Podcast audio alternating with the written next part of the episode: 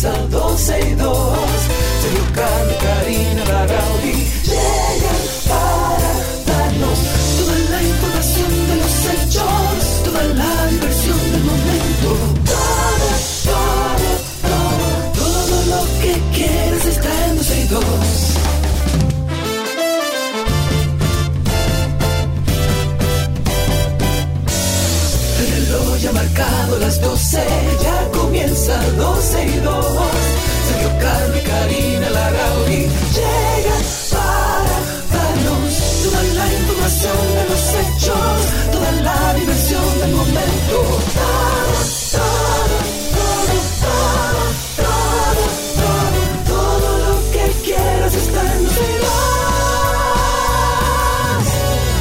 que usted siempre quiere está aquí en 12 y 2. Buenas tardes, bienvenidos. Hoy es jueves, febrero 8 del año 2024 y como de costumbre, estamos aquí en este programa 12 y 2. Y nosotros felices de entretenernos, de entretenerlos, de informarlos, de acompañarlos hasta las 2.30 de la tarde. Cari, ¿cómo va la cosa por allá? Todo bien, todo en orden por aquí.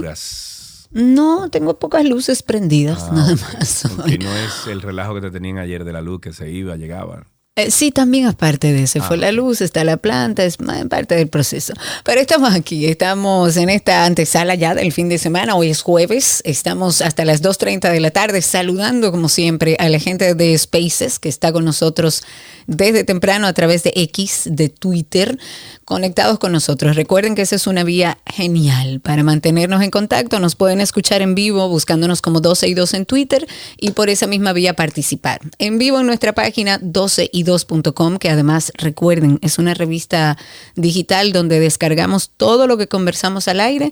Lo tenemos en nuestra página para que buscando a través de ella pueda actualizarse. Y a través de la página la91fm.com. Pongámonos al día. Vamos a hablar de lo que está sucediendo. Hay algo interesante que se está hablando que es con respecto a los debates y en este caso a los debates obligatorios.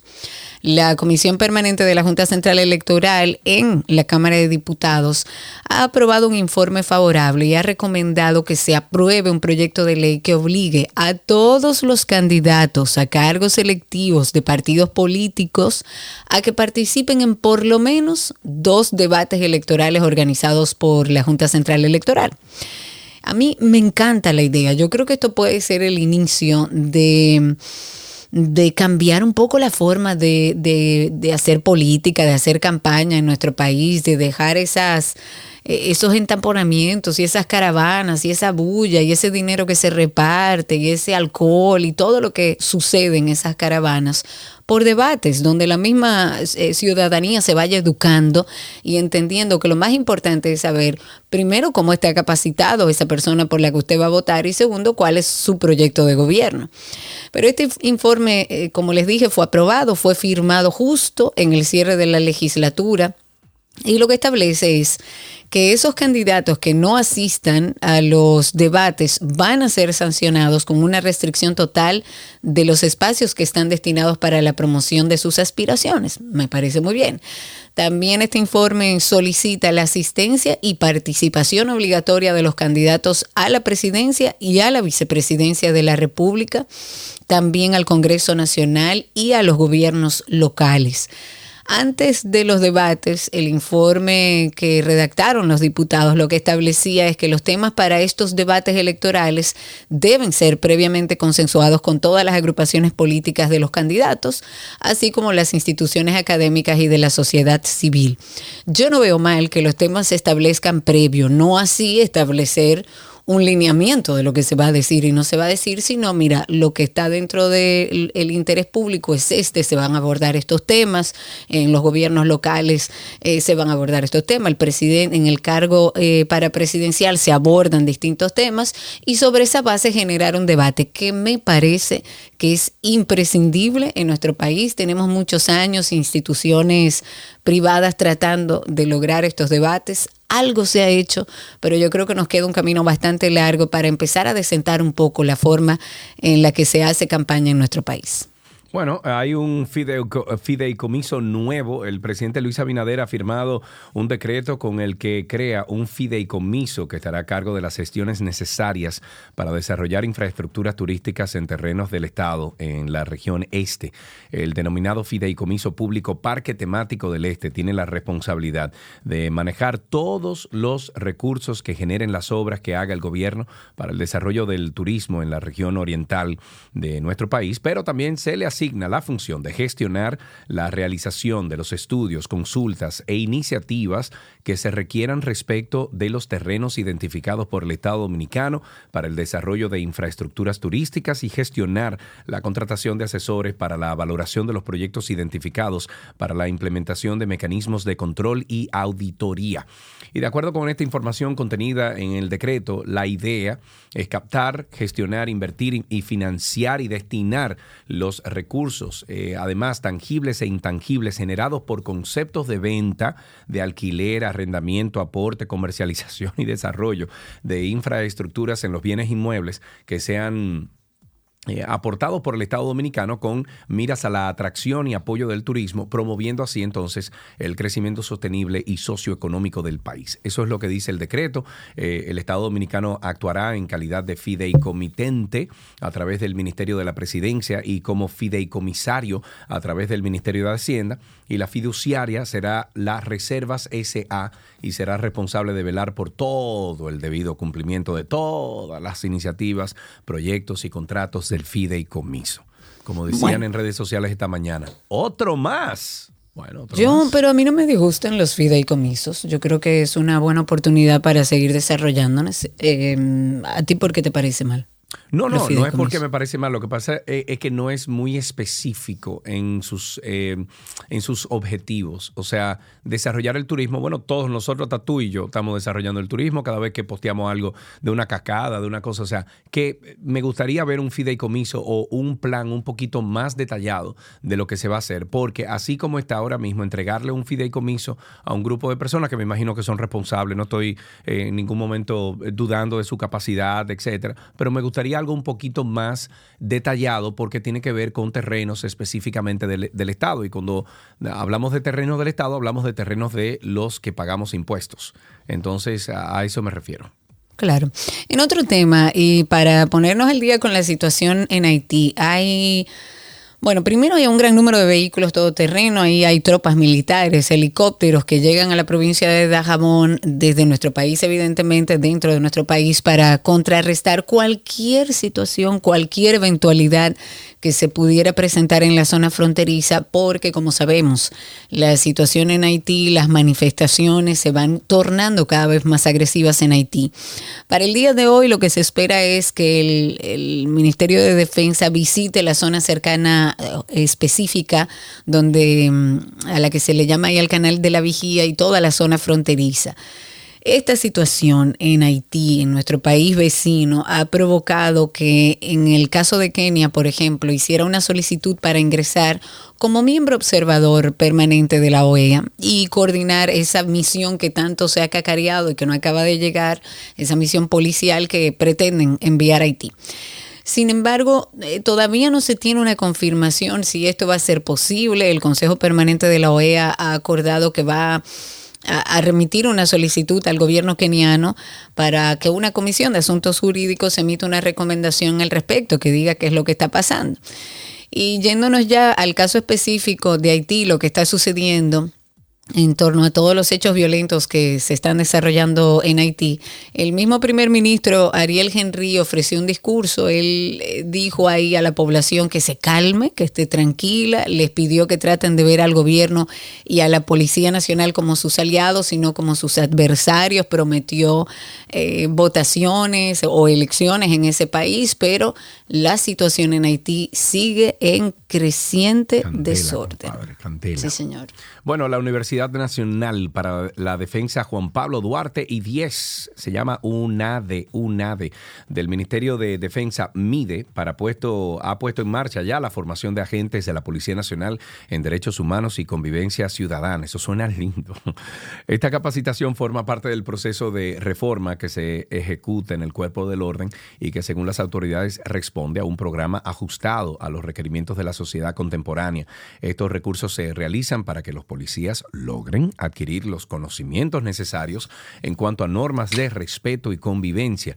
El rector de la UNADE, UNADE, general de brigada Francisco Ovalle Pichardo, eh, habló en nombre de la institución y dijo que el trabajo que realiza esta uniformada ha dejado en evidencia números envidiables y por encima de sus similares de la región en materia de labor de seguridad ciudadana. Dijo que eso, y estoy eh, citando, es motivo de orgullo como militar y dominicano, por lo que es importante centrar esfuerzos en dotarlas a, a la institución, no solo de infraestructuras y equipamiento, sino de capacitación y entrenamiento de sus miembros. Yo eso lo creo cuando ya lo viva. Mientras tanto, eh. Algo que sí te va a interesar y que uno ve todos estos esfuerzos que se hacen cuando hablamos de sostenibilidad y cuando ve la realidad de lo que sucede en nuestro país, a veces cuestiona, porque nuestro país va a coger ahora en marzo, marzo próximo, la sexta reunión ministerial de la Alianza de Energía y Clima de las Américas. Esto es un programa que pertenece al Departamento de Desarrollo Sostenible de la OEA, o sea, de la Organización de Estados Americanos. Ellos tienen un lema que es energía renovables de las Américas, integración e innovación. Esto todo va a suceder en nuestro país. Es una actividad que va a, reunir el 14 y el 15 de marzo en Punta Cana a las autoridades energéticas de los Estados Unidos, a representantes del sector privado, a expertos en energía renovable, en desarrollo sostenible. Se va a dialogar, a intercambiar ideas, a establecer compromisos reales y concretos que sigan impulsando la transición hacia una energía más limpia eh, y más sostenible y renovable, no solo en nuestro país, evidentemente, en toda América Latina, en todo el Caribe. Pero uno se cuestiona cuando lee estas noticias si realmente nuestro país va, se sienta en estas mesas, hace compromisos y cuando llega a la República Dominicana o no sabe cómo aplicarlo, no sabe cómo gerenciar ese compromiso que hace internacionalmente con la sostenibilidad. Porque para nadie es un secreto que el tema de los paneles solares en nuestro país se va tornando difícil, se va haciendo más difícil. El mismo presidente, en medio de su campaña anterior decía que él iba a llevar el el incentivo eh, a un 75%, cuando actualmente está en un 40, 45, si mal no recuerdo. Eh, cuando tú ves que ahora los que tienen paneles solares le van a cobrar potencia, cuando tú ves, y cuando ves todas esas cosas, y la traba, Karina, y la traba, por ejemplo, en un sistema aislado, tú dices que tú vas a poner paneles solares, y esa es la del diantre, tú poder lograr incluso cuando técnicamente todo el proyecto que estás proponiendo cumple con todas las reglas del lugar y con todas las leyes, aún así un sistema aislado te pone una traba del diantre. Entonces, que no óyeme, que no aparecen los contadores bidireccionales, que hay que esperar un proceso, que hay que, qué sé yo, que, que no aparece tal cosa. No, no, es que se nota que no hay protocolos para, no para cumplir con lo que nosotros deberíamos tener como proyecto en nuestro, en nuestro país, para cumplir con estos compromisos internacionales que hacen, porque es que no podemos acoger en nuestro país en marzo a muchísimos representantes de diferentes países que están trabajando este tema de las energías renovables y la sostenibilidad, cuando la realidad en nuestro país no e, e, es otra no hemos creado protocolos claros, no hay un incentivo, no hay una promoción de ese incentivo, sino todo lo contrario, estamos desincentivando a la gente a que ponga paneles solares, a que compre carros eléctricos, porque el país como país, y aunque vimos a un presidente montarse en un Tesla cuando inició su, su gobierno, no hay nada claro ni hay nada establecido. Ese punto en específico del presidente y su compromiso que hizo en esa campaña anterior, lamentablemente no la ha honrado. Entonces, si no se puede, si hay trabas, si hay un tema que como país nosotros no podemos avanzar en este momento en tema de energías renovables, entonces no hagamos compromisos internacionales, porque es como un engaño para la misma sociedad, como que vamos a sentarnos sobre una mesa, se hacer compromisos que nosotros como país no vamos a cumplir. Ojalá y esto sirva para motivar al presidente y a todos los que trabajan en el sector a sentarse en una mesa de trabajo y establecer incluso periodos de tiempo. Mira, de aquí a cinco años yo quiero que sea esto, de aquí a diez yo quiero que sea esto, y sentarnos en una mesa de trabajo para que lo que estamos asumiendo como compromiso sea real, por Dios. Mm, La Tesorería Nacional ha informado que un grupo de desconocidos hackearon el teléfono del tesorero nacional Luis Rafael Delgado Sánchez.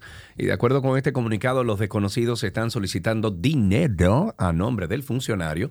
Delgado Sánchez ha dicho que ya está en contacto con organismos de seguridad del Estado, así como la Dirección de Inteligencia Delictiva de la Policía Nacional, para dar entonces con los responsables de ese hecho delictivo, por lo que solicitó a la población a estar alerta y no responder ningún tipo de mensajes extraños, dudosos o de solicitud de dinero. Ojo. Eso pasa, eso le ha pasado a mucha gente. Generalmente cuando te hackean el teléfono, generalmente cuando tienen ya eh, acceso Que no es el teléfono, es como el WhatsApp. Ahí voy. Generalmente cuando ya tienen acceso al teléfono, al WhatsApp, el historial del WhatsApp, etcétera, etcétera, etcétera, es porque usted le dio a un enlace que no debió de darle. Si a usted le llega un mensaje, por ejemplo, ayer me llegó un mensaje por, óyeme esto, por SMS me llegó un mensaje de que, eh, no, no, ni sé qué fue lo, yo lo borré, pero era un enlace, que le dieron un enlace. Y yo, pero tú estás loco, manito. Yo, yo no le doy a nada. Y si usted no quiere que le violenten su seguridad, aprenda eso. Es más, Ningún político, enlace se le da. Hubo un político el otro día que me dijo, mira, dale aquí. Digo yo, dale aquí. No, ¿Qué es eso? mm, mm. No, que, no, señor. Mándame A mí no me da PDF nada que yo tenga que abrirlo. No, no, no, señor, no. Bueno, en las internacionales, en las internacionales y cosas que pasan en otro país y que a lo mejor pudiéramos nosotros ponderarlo. De hecho, es un tema que se ha hablado. Eh, esto es en Italia. El vicepresidente del Consejo de Ministros de Italia solicitó a sus legisladores o a los legisladores de ese país que aprueben que la castración química como forma de castigo para aquellos delincuentes que cometen delitos de violación. Eh, este funcionario italiano, esto sucede en Italia, dijo que ante ese tipo de situaciones no se debe hablar de tolerancia o de afirmar que fue un error. Él fue muy enfático al decir que ante este tipo de horrores no puede haber piedad, sino solo una cura, por lo que entiende que la castración química es la única solución. Este señor pidió al Consejo que actúe en respaldo de las víctimas y que sea aprobada la ley lo más pronto posible. Esta no es la primera vez que el funcionario reclama esta medida, ya que uno de los puntos claves justamente de su programa en su momento como líder de partido fue que se endurecieran las penas para los violadores en nuestro país. Es más, tome las noticias de las últimas tres semanas del último mes y usted verá la cantidad de violaciones y estas son solo las que se saben, señores. Aquí se ha establecido cuasi como norma este tipo de abusos a menores de edad, sobre todo en nuestros barrios, sin que sea en la mayoría de los casos siquiera denunciado. Y en un país donde las mujeres y las niñas estamos tan desprotegidas, quizás con una ley como esta uno sienta que algo se está haciendo.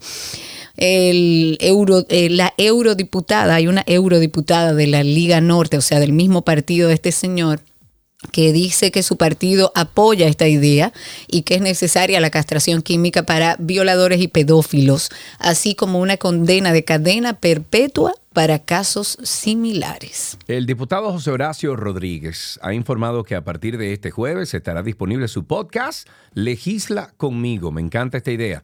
Con este paso, Rodríguez se une a la lista de figuras eh, políticas como Faride, como Leonel, que han decidido utilizar esta herramienta para difundir temas de interés. Escuchemos la promo que hizo José Horacio con esto. Déjame ver si lo encuentro aquí. Aquí va. Vamos a escuchar a José Horacio. La prohibición del matrimonio infantil en una modificación, algo nos estaban como intimidando. Nosotros teníamos dos o tres meses siendo diputados. Bueno, que puedan haber circunstancias en las que se permita que un menor de edad se filtró la información a la opinión pública. La propia constitución abre una brecha porque dice, tu hija tiene 15 años, ¿tú crees que ella estaría preparada para... Bueno, esto es el A mí me 8-2, encanta. Eso es 8-2, 8-2 2024, eso es cuando 8-2, eso es el 8, eso es hoy. 8, día 8, 2 de Día febrero. 8 de, exacto. Eh, la verdad que a mí me gusta mucho. Eh, Me estaba encanta, hablando con Cristi. Yo también. Y estaba hablando con nuestra productora Cristi. A ver si hacemos, perdón, un no sé cómo llamarle, como un Una especial. colaboración, No, no, un especial dentro de mm, dentro de nuestro segmento de lo mejor de la web e invitar a todos esos políticos que empiezan a abrir ese espacio de comunicación a través de los podcasts. Hace un tiempo, creo que en medio de la campaña, Farideh Raful abrió también un podcast y me parece muy interesante porque son procesos educativos. Hay mucha gente que no sabe lo que sucede adentro del Congreso y tener a un José Horacio que te explique cómo sucede todo adentro, yo creo que es un proceso de educación bastante interesante. Aquí podemos tener a Faride, a José Horacio, a Leonel, incluso a Jean Alain, que tiene, Más tarde. bueno, no es un podcast, Mira, es, un, es un canal de YouTube. Hay un problema. eh, no encuentro el podcast de José Horacio y eso sale hoy. ¿Cómo es eso entonces? A lo mejor se estrena y se abre hoy, no sé. No, eso no es tan fácil. Hay que. No, José Cristi, Horacio- llámate a José Horacio y dile que andamos buscando su podcast y que Claro que nos dé el enlace porque no hacemos nada con que lo promocione y no aparezca entonces en, en las plataformas de podcast, así no. Claro. En otra noticia, el Ministerio de Turismo y la Embajada de los Estados Unidos firmaron un convenio de cooperación para garantizar la seguridad de los turistas. El acuerdo fue firmado por el ministro de Turismo David Collado, el cónsul general de los Estados Unidos en el país Greg Segas, el director de la Policía Turística eh, eh, Minoru Matsunaga y el presidente de Azonadores David Gibres ante la presencia de los principales actores del sector. Esta alianza de cooperación entre las diferentes instituciones tiene como objetivo garantizar la seguridad de los miles de ciudadanos estadounidenses que visitan cada año República Dominicana como destino turístico y contempla crear un protocolo para el manejo de posibles eventos que involucren a ciudadanos estadounidenses, así como el intercambio estadounidense nada más, así como el intercambio oportuno de información entre las diferentes partes sobre los turistas estadounidenses en el país. Y bueno, me imagino que estadounidense porque el convenio se firma y el acuerdo se firma con Estados Unidos. Vámonos a actualizar con este caso. Y si todo esto fuera poco, caiga quien caiga. Tengo tentáculos. ¿Quién soy? Este caso es un verdadero sancocho. Tengo tentáculos. Medusa soy. Y todo esto por venganza. Tengan cuidado. Medusa soy. Caiga quien caiga. El tercer juzgado del distrito ha rechazado la solicitud que buscaba que fuera variada la medida de coerción interpuesta, en este caso por Javier Alejandro Forteza Ibarra. Recordemos que Javier Alejandro Forteza Ibarra era el ex encargado o era el encargado de la Dirección de Tecnología de Información y la Comunicación del Ministerio Público. A él específicamente se le acusa de haber saboteado y de alterar la data digital de la Procuraduría. El juez Amaury Martínez informó que se mantiene el arresto domiciliario que le fue impuesto a, Fo- a Forteza Ibarra por estar implicado en hechos de corrupción administrativa dentro de este expediente. El fiscal en representación del órgano acusador, o sea, del ministerio, dijo que el juez entendió que aún persiste, primero, un peligro de fuga, además de la gravedad de los hechos imputados y el daño social causado. Vamos a hacer un poco de, memoria. Recordemos que Forteza Ibarra le variaron la medida de coerción en febrero del año pasado de prisión preventiva que cumplía ahí en, en Najayo Hombres a arresto domiciliario, además de una presentación eh, periódica y de una garantía económica de 20 millones de pesos.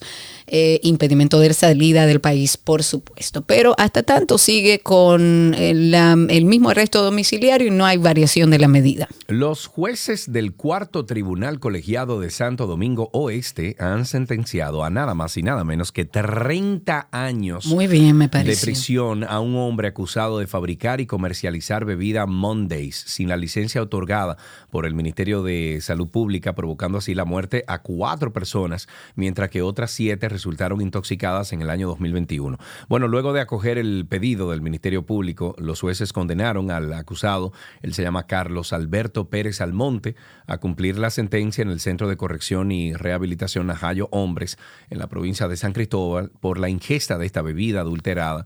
Perdieron la vida la señora María Magdalena Montero, Eh, estaba también Denis Montero, Jennifer eh, eh, Ramírez Montero y Ruth Esther Ortega Ramírez. Mientras que un gran número de personas presentó severos síntomas de intoxicación, el expediente acusatorio menciona que el 3 de abril del año 2021, Carlos Alberto Pérez Almonte fabricó y comercializó 100, 100 tragos de bebida Mondays de manera informal con alcohol de dudosa procedencia y sin ningún criterio de responsabilidad de velar por la calidad de los productos.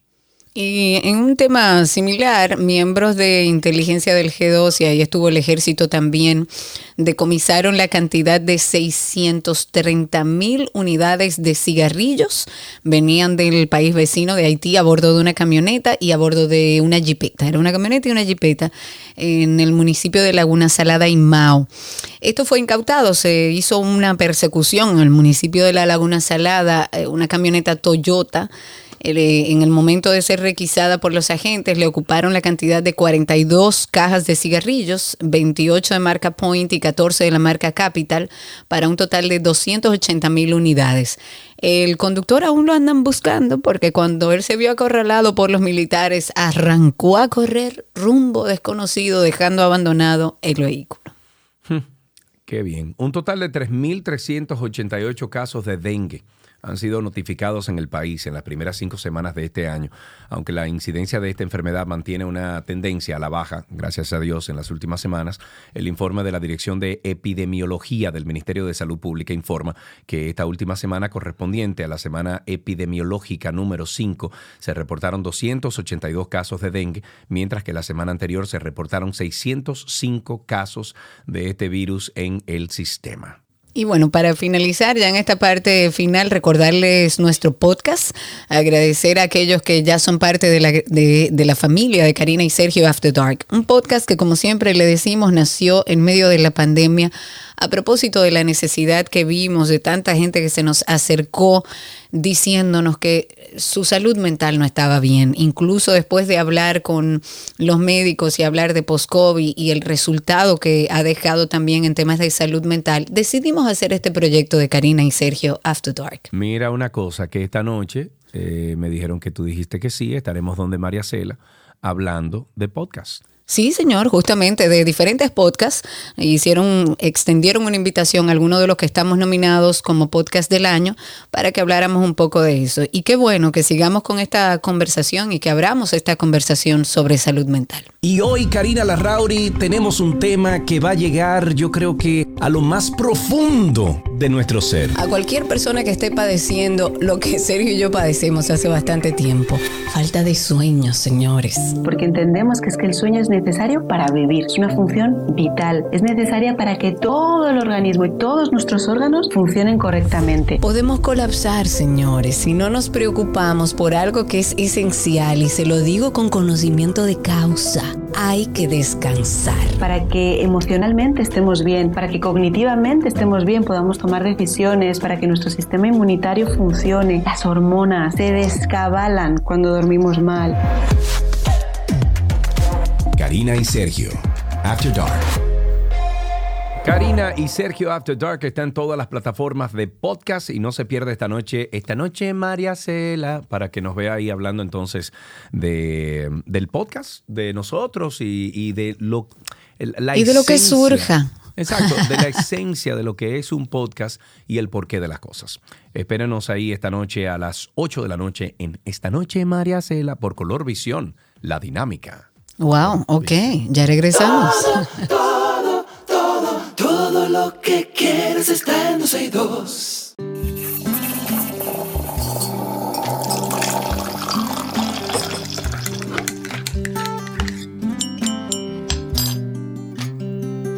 Aquí estamos en nuestro cafecito de las 12. Eh, hoy es jueves, siempre traemos con nosotros un cafetero que está en el mundo del arte, de la cultura, del entretenimiento. Y hoy nos tomamos un café con el cantautor dominico estadounidense Pedro Fortunato que está con nosotros. Hola Pedro. Huepa, huepa, gracias por tenerme. lo que dice, my friend. Vamos a escuchar un poquito de, de esta música de Pedro Clave y Pambiche. Escuchen es. ustedes, señores, qué delicia. La semana Esto es una y otra vez. Hoy no me guío por nada. Mi espíritu lo tengo en alta. Mantras positivas basta. Equilibrio lograré. Ay, Nueva York, Nueva York, tú me tienes saturado el corazón. Tanto que siento que no puedo ser yo. Vivo atrapado en tu red. Ay, pero yo, pero yo, fácilmente me monto en un avión. No creas que voy a aguantar tanta presión. Me- Suena lindo, suena lindo. Y más para un jueves como hoy. Pedro, ¿qué lo que, my friend? ¿Cómo está todo? Todo está bien, todo está bien. Aquí que llegó justamente a tiempo mi café. Ah, tú ves. Como debe ser, como debe ser. ¿Y tú eres team azúcar o team sin azúcar? Eh, en verdad depende de la ocasión. Usualmente el 90% es sin azúcar. O sea, en mi casa no, no tengo azúcar eh, cuando hago mi café. Pero si estamos afuera y, y se me ocurre, azúcar negra. Está bien, de vez en cuando no está mal. ¿Y tú recuerdas la última persona con la que te bebiste un buen café, con una buena conversación? Sí, eso fue ayer en el ensayo para mi show este viernes en Casa de Teatro. Ayer nos reunimos los músicos a ensayar y antes que todo eh, colamos café. Ay, qué rico. Me gusta eso. Mira, y, y tú- cuando, cuando tú te vas de viaje, ¿tú te llevas tu greca, tu café dominicano o tú a la brigandine? Él no lo pregunta por cualquier cosa, yo me la llevo. ¿oíste? Sí, claro, y mi mamá se apareció aquí, tiene tres días y se apareció aquí con su greca. Está Muy fuerte bien. eso, está, pero lo voy a anotar, lo voy a anotar, es muy buena idea. Eh, no, claro, yo- hermano. Yo tomo, Usted se va para Estados Unidos y le dan un, un agua de café. ¿eh? Exacto, no, uno tiene que hacer su café a su gusto, pero a mí me gusta buscar mucho eh, cafeterías locales y Explorar. y, y explorar lo que hay Claro. eh, en, en las zonas donde me estoy quedando cuando viajo. Mira, hablemos de tu carrera. ¿Cuándo te diste cuenta que la música era lo tuyo? ¿Cuándo tú dijiste, ok, esto es lo mío, definitivamente? Bueno, alrededor de los 17 años, cuando ya estaba al punto de graduarme de la high school, eh, estaba tocando el bajo eléctrico con muchos grupos de merengue típico allá en, en Nueva York y bachata. Y como que había muchas fiestas. Yo dije, wow, esto como que me gusta a mí. Um, y después luego pasé como que esa etapa de acompañar a grupos y decidí eh, darle con todo con mi propio proyecto y mis Muy bien. Muy bien. Y si alguien te pregunta cuál es tu influencia musical, hacia dónde va tu música, ¿qué le contestarías?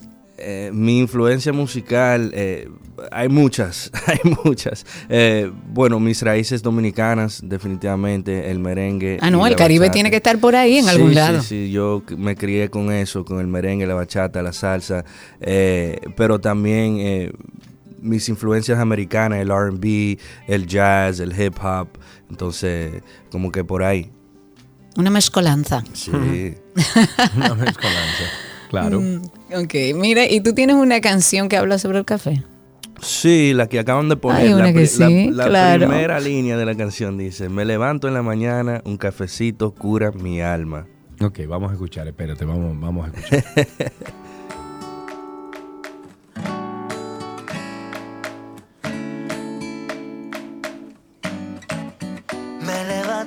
mañana, un cafecito cura mi alma, mientras contemplo la semana. Esto es una y otra vez. Hoy no me guío por nada, mi espíritu lo tengo en alta. Me gusta todo de esa canción, compadre. ¿En qué, en qué te inspiraste para, para hacer esta composición y, y toda la canción? Bueno, yo tengo como que de rutina eh, sentarme con mi guitarra en la mañana con un café. Como que los primeros 10 minutos de, de yo despertarme, como que son muy sagrados. Y ahí a veces salen ideas. eh, y a base de la clave y el pambiche, eh, empecé a, a- a describir lo que yo sentía en el momento. Entonces, y ahí salió, que- y salió esto entonces. sí, salió eso muy ¿Cómo- orgánicamente. ¿Cómo, cómo tú eliges los elementos eh, musicales? O sea, lo, eh, eh, lo- lo que conforma la melodía, la música, el ritmo. ¿Cómo, cómo tú dices, mira, métemele un chin de, qué sé yo, de, de ay, yo no sé, de, de guitarra, métele un chin de... De, qué sé- De metales. De percusión, De de, qué sé yo qué. ¿Cómo lo logras eso?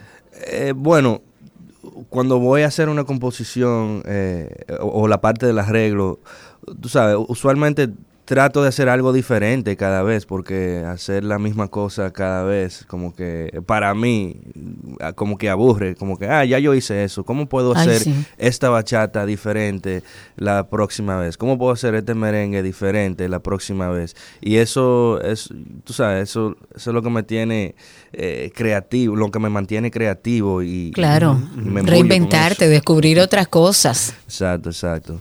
Entonces depende... Mira, y cuéntanos de, eh, Sí. depende de, perdón. No, no, de- depende de- del sentido que le quiero dar a la canción. O sea, si es bachata, pero vamos a ponerle esta, este tipo de instrumentación. Si es merengue, pero ok, vamos a poner, hacer este, este merengue con guitarra o este merengue con saxofón. o- tú sabes, como que voy variando. Me gusta. Y tu próximo concierto en Casa de Teatro que mencionabas, cuéntanos un poquito a qué hora, a partir de qué hora será y qué vamos a escuchar ahí. Van a escuchar mi música. Tengo cinco sencillos eh, ahora mismo en la calle, eh, entre los géneros de bachata, merengue y RB. Um, entonces van a escuchar esos cinco sencillos, al igual que mi nueva propuesta eh, titulado Verano. Es un EP de tres canciones entre salsa, merengue y bachata.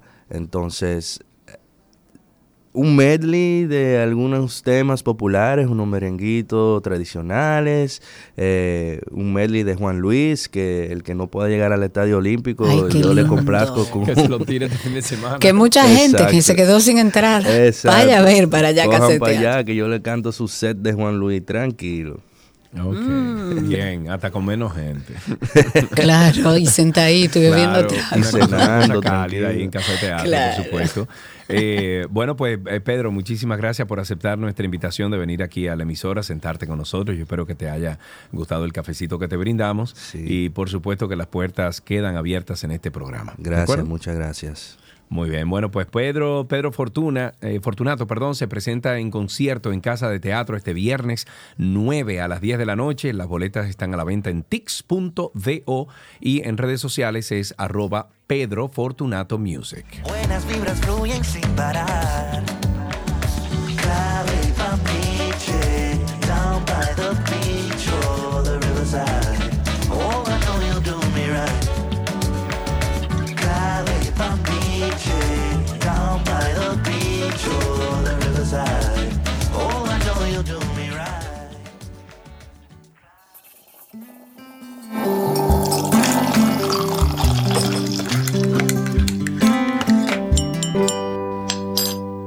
Todo lo que quieres está en 12 y 2.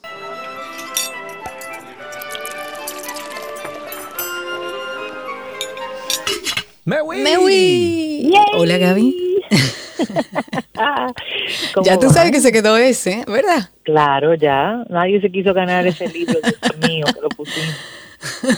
Mandaron creo que uno o dos, pero mm, mm. Ok, muy bien. Gaby, Bueno, pues, primero eh, recordar que estamos en la semana de coliflor y hoy qué preparamos?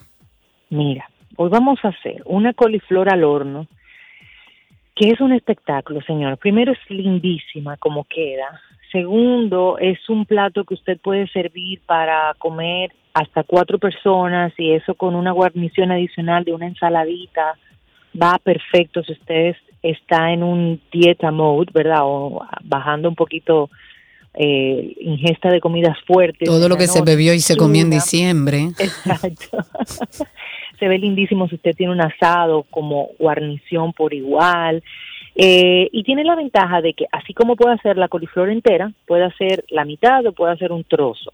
Lo lindo cuando lo hacemos entero es que se ve preciosa al momento de servir y entonces tú la pones así como si fuera una flor lindísima y, y cada quien toma un pedazo, pero también lo puedes hacer por, por como uno dice, filetes de, de la coliflor, que es cortarla en, en láminas gruesas. Pero miren, señores, de la forma que usted la prepare va a ser riquísima. Vamos a necesitar una coliflor entera, un cuarto de taza de aceite de oliva, una cucharadita de comino. Si le gusta el comino, una cucharadita. Si eh, media, porque el comino Exacto. es fuerte. Sí, es fuerte. Pero aquí usted puede variar, ¿eh? También eh, le estamos hablando de media cucharadita, media cucharadita de sal, ¿de qué sal? De cebolla en polvo o ajo en polvo. También puede ponerle media cucharadita de paprika y media cucharadita de comino. Ok, comino, ya te dije comino, no comino. Te dije comino, sí. Cúrcuma. Sí, perdón. claro. Cúrcuma. Como te dije, cuatro ahí. Tú puedes variar. Fíjate que tenemos sabores intensos para esta preparación que vamos a, compartir en el día de hoy. Pero tú puedes, sí, bueno, ah, no me gusta el comino. Bueno, cambia el comino y hazlo con tres o ponle un poquito de jengibre rallado si te quieres ir por el lado como más spice y le puedes poner eh, clavos y canela y también malagueta en polvo y hacerla como así media dulzona. Jugar, pero trata de buscar sabores que tengan como peso para sazonar la coliflor. Sal y pimienta al gusto. Y entonces, aparte, aparte, ya para montarla, yo te recomiendo que la montes sobre una base cremosa, ya sea o un sour cream o yogur griego solo, o puedes poner, puedes hacer un hummus riquísimo de, de garbanzos, o puedes hacer una versión de auyama para que sea la base de tu coliflor eh, horneada o si la quieres poner sola, perfecto, pero como cuando tú cortas el trozo de la coliflor y te llevas un poco también de esta crema, esto lo que va a hacer es que balancee un- el- los sabores intensos que tenemos de las especias. Y también te recomiendo que si quieres ponerle por arriba una especie de chimichurri o de pico de gallo o de vegetalitos, ponte tú como una vinagreta de, no vinagreta en sí, pero sí imagínate pimientos cortaditos, eh, cebolla, un poquito de tomate, así como con aceite de oliva se lo pones por arriba, uf, Cari, espectacular. Yo sé que a ti la cebolla no, pero bueno, quítasela. No. Pero a lo que, nos, lo que nos compete con el coliflor eh, al horno, vamos a tomar nuestra coliflor entera, colocamos una olla con agua caliente, la vamos a llevar a hervir y le vamos a agregar una cucharadita de sal. Vamos a introducir la coliflor al revés, es decir, que el tallo te quede hacia arriba y vamos a dejar que se cocine o se blanquee, mejor dicho, porque no vamos a llegar a su cocción total, por unos 3 a 4 minutos.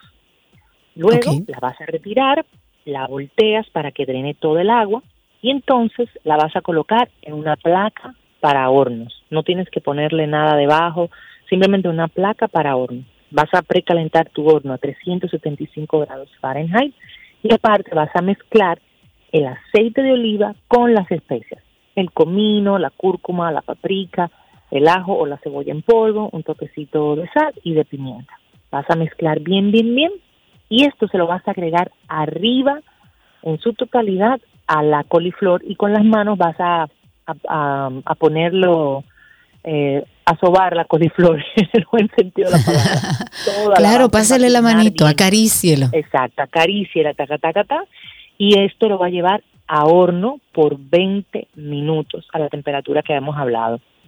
Esto es lo que va a lograr que la coliflor se termine de cocinar y que también entonces tome todo ese sabor así delicioso de las especias que las especias que hemos elegido. Entonces ya al momento de servir en un plato grande vas a poner de fondo el yogur, el sour cream, el hummus, eh, lo que quieras como base. Arriba colocas tu coliflor íntegra de, que viene del horno y si quieres por arriba agregarle, como te decía, un chimichurri, un pico de gallo, una mezcla de vegetales, no sé qué, que le va divino. O te puedes ir con hierbas frescas, en este caso le pegaría súper para esos sabores cilantro o perejil y puedes inclusive agregarle nueces eh, tostadas o almendras por arriba, señores, mire, cuando tú cortas como un trozo, como si fuera un bizcocho, de esa coliflor y agarras por debajo ese hummus o ese eh, sour cream y viene con las demás cositas por arriba, es gloria con infinito y voilà.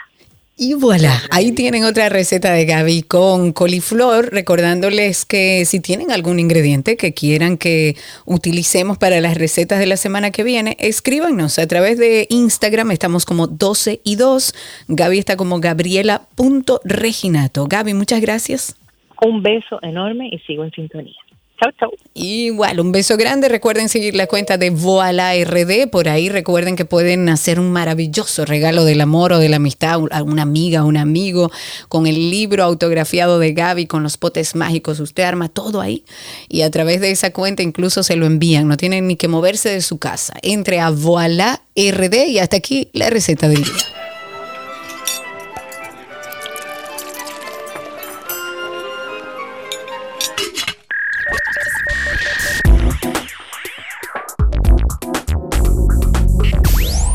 Arrancamos con lo mejor de la web y nos vamos con algunas novedades de WhatsApp porque los ejecutivos de WhatsApp han confirmado que la última versión beta de WhatsApp para Android integrará finalmente una sección de llamada chats de terceros que le permitiría funcionar con otras plataformas de mens- mensajería instantánea. Estos chats multiplataforma permiten a los usuarios con- contactar a personas en WhatsApp incluso si no tienen una cuenta, aunque los usuarios de la aplicación propiedad de Meta podrían entonces optar por no participar. Desde Meta se han informado ya que esta herramienta de mensajería interoperable se encuentra en sus pri- primeras etapas de desarrollo la nueva actualización va de la mano con el cumplimiento de una ley de mercados digitales impulsada en la Unión Europea que impone estrictas reglas a los grandes o, las grandes empresas de tecnología, en este caso las de mensajería, que tendrán que ofrecer a los usuarios la posibilidad de comunicarse entre sí mediante diferentes aplicaciones. Esto con el objetivo de que cualquier persona pueda enviar un, un chat, un texto a un usuario de, de WhatsApp desde otra aplicación de mensajería, como por ejemplo Telegram. Esto sin importar cuál sea. La Unión Europea había otorgado ya a WhatsApp un plazo de seis meses para alinear la aplicación a la nueva normativa con este servicio de interoperabilidad, aunque por el momento no está claro si esta característica eventualmente se extenderá también a países fuera del, del bloque comunitario. Eh, el desarrollo de esta nueva versión de WhatsApp llega pocos días después de que la Comisión Europea lo o la catalogara como una plataforma gatekeeper al considerar que esta aplicación tiene un impacto significativo en el mercado de la Unión Europea. Y Google, señores, anda y continúa en serios problemas legales. Hay una jueza federal que anunció el 9 de septiembre del año pasado que empezaría un juicio contra Google, a quien se le está acusando de monopolizar el mercado de la publicidad digital y No, socavar a la pero- competencia. Y claro, el juicio se deriva de una demanda que fue presentada en enero del año 2023 contra Google, donde se le acusaba de abusar de su posición como el principal buscador de Internet para obtener mayores ingresos de los anuncios. Google, por supuesto, ha negado estas acusaciones, ha argumentado que si la demanda prospera, existe el peligro de que se aumenten las tarifas publicitarias y se frene la innovación. Oye, ¿por dónde se van ellas? En el documento judicial, esta jueza de la que les hablo, que es del Tribunal del Distrito del Este de Virginia, también ordenó que las partes se reúnan y que propongan conjuntamente un calendario de todas las fechas y todos los plazos previos al juicio antes del miércoles 21 de febrero, que es cuando se supone que inicia. El Departamento de Justicia, Virginia y otros estados habían solicitado que este juicio se celebrara el próximo julio, pero entonces se dijo que un procedimiento en verano eh, iba a plantear algunos problemas logísticos y por eso han decidido entonces hacerlo ahora, en febrero. El pasado mes de diciembre, este gigante tecnológico ya se enfrentó en los tribunales a una demanda justamente del mismo tema antimonopolio que fue presentada por varios estados en Estados Unidos porque violaba las leyes de ese país de libre competencia y perjudica los intereses tanto de desor- desarrolladores de videojuegos como a los usuarios. Pues en este caso en particular, Google acordó con un jurado federal en San Francisco, en California, pagar 700 millones de dólares y hacer cambios a su plataforma de descarga de aplicaciones para Android en Google Play. Pero además, la compañía se enfrentará a un juicio en marzo del 2025 en un tribunal federal de Texas por una demanda similar que también cuestiona sus prácticas de tecnología publicitaria. Señores, cada viernes a las 7 de la noche nosotros publicamos un nuevo Karina y Sergio After Dark. Advertencia, este episodio contiene temas delicados. Las estadísticas no muestran la realidad de lo trágico que es la realidad del abuso en nuestro país. Con muchísimo temor, evidentemente, porque sí, me amenazaron. Mira, si hablas, te pasará esto, le pasará algo a tu madre. Nunca dije nada. Y hoy vamos a hablar de un tema que, que nos une a muchos en el silencio. Me decía que si yo se lo decía a alguien, iba a quemar nuestra casa con mis hermanos y mis padres dentro. Y que yo me iba a quedar sola en el mundo y que nadie iba a saber por qué. El temor que eso me daba con tan solo ocho años no se lo puedo explicar. Y volvió a pasar y volvió a pasar y volvió a pasar. Aunque se pueda comunicar verbalmente, el niño no entiende lo que está pasando. El niño no sabe lo que es abuso sexual porque no tiene ninguna experiencia en lo que es el desarrollo de la psicosexualidad. Karina y Sergio, After Dark. Karina y Sergio After Dark está disponibles en todas, todas, todas las plataformas de podcast. Usted entra ahora mismo a google.com y usted pone ahí Karina y Sergio After Dark o Karina Larrauri Podcast o Sergio Carlo Podcast y le va a salir ahí una lista de dónde estamos disponibles. Eh, también le sale 12 y 2 Podcast. Por favor, suscríbase a ambos a 12 y 2, eh, perdón, 12 y 2 Podcast y también a Karina y Sergio After Dark. Hasta aquí lo mejor de la web en 12 y 2.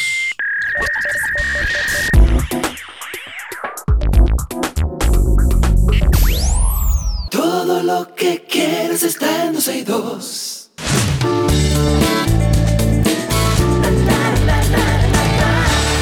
Estamos en noticias del mundo del entretenimiento. Vamos a hablar un poquito de la actriz Penélope Cruz, que ha dicho que se siente muy preocupada por los casos de violencia y abusos contra las mujeres en España y en otros países. Es un problema que afecta a cualquier sector laboral de la sociedad y no solo al cine, pero en este tiene más visibilidad que en otros. Durante esta promoción en España de la película Ferrari, eh, esta actriz Buenísima, ¿la Penélope viste? Cruz. Sí, la viste, Ferrari. Sí, muy Oh, bueno. No la he visto y dónde está. Muy buena, te plantea cosas que tú no sabías del personaje. Eh, ¿En qué plataforma fue que la vi? No es en Netflix, No sé, ¿qué está? Si tú no sabes.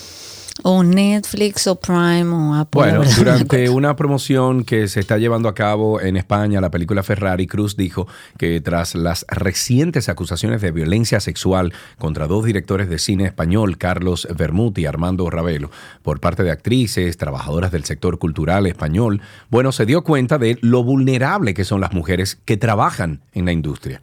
Su preocupación es tanta que incluso, incluso ha dicho que abordará la pro- problemática en una película documental que prepara y que será su debut como productora.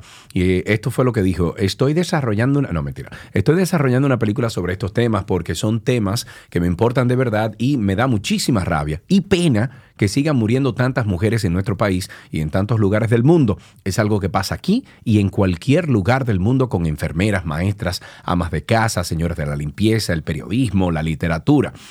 La diferencia a juicio de la actriz madrileña es que las actrices les ponen un micrófono y les preguntan por el tema, pero a otras mujeres no.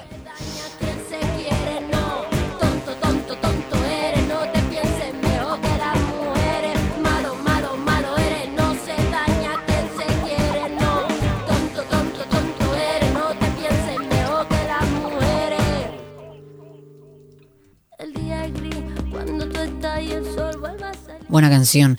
bueno, a pesar de haber insinuado previamente su retiro, Jim Carrey ha informado que está, tú lo viste, está grande. Grande. ¿Cómo es en el grande? sentido de adulto ya, o sea, eh, o sea, recordar la cara de Jim. Carrey y verlo tan viejo. Dilo, está viejo.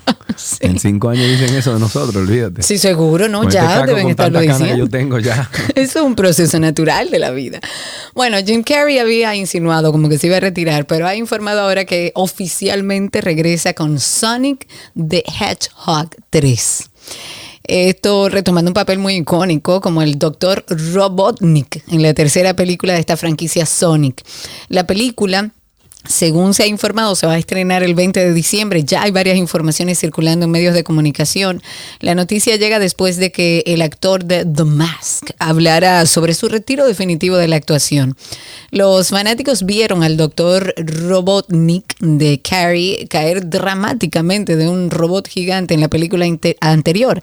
Sin embargo, la escena posterior a los créditos preparó como el escenario para un posible regreso de Robotnik después de que su cuerpo no apareciera por ningún lado, a pesar de esa caída supuestamente fatal que sufrió en la película. La taquilla global combinada de Sonic y su secuela fue de 870.8 millones de dólares. ¡Wow! Yo estoy buscando famous phrases Jim Carrey. A ver, porque Carrey tiene, eh, Jim Carrey tiene unas, unas frases, eh, bueno, unas líneas popularísimas que se han como perpetuado, eh, eh, perpetuado en, el, en el tiempo. Vamos a escuchar, a ver, eh, son algunas. The gurgling sound.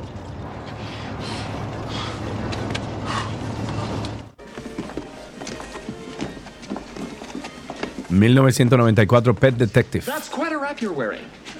Perhaps I could get you some fluffy new slippers made from the heads of innocent and defenseless baby seals. Who is this ghastly man? Ace Ventura, pet detective. And uh, you must be the Monopoly guy. hey. Thanks for the free parking. Es tan bueno. hombre. Carrey Es es una genial. cosa.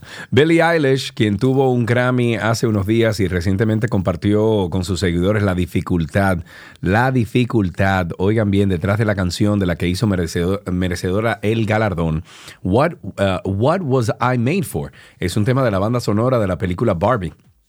Y según Billie Eilish, la canción fue escrita en un escenario de tristeza, de depresión profunda.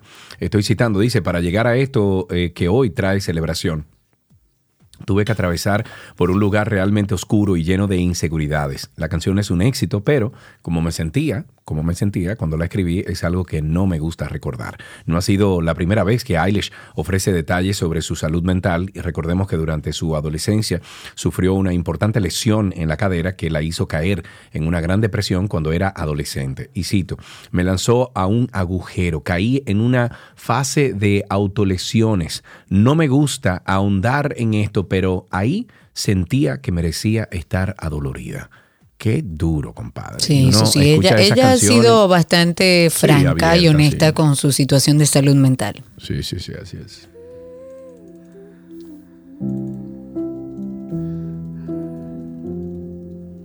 I used to float, now I just fall down. I used to know, but I'm not sure now what I was made for.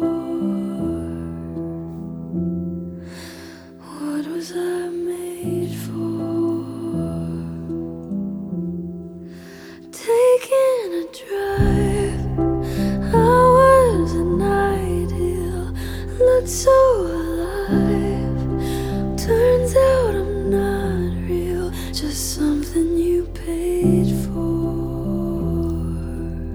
Lindo que canta esa niña. Qué bello, Eh, este muchacho David Letterman le hizo una le hizo una entrevista chulísima a, a Billie Eilish. Si tú puedes en Netflix está eh, bajo el, el contenido ese que hace. Ah, claro, que hace el que tiene, que es muy bueno. He visto algunos.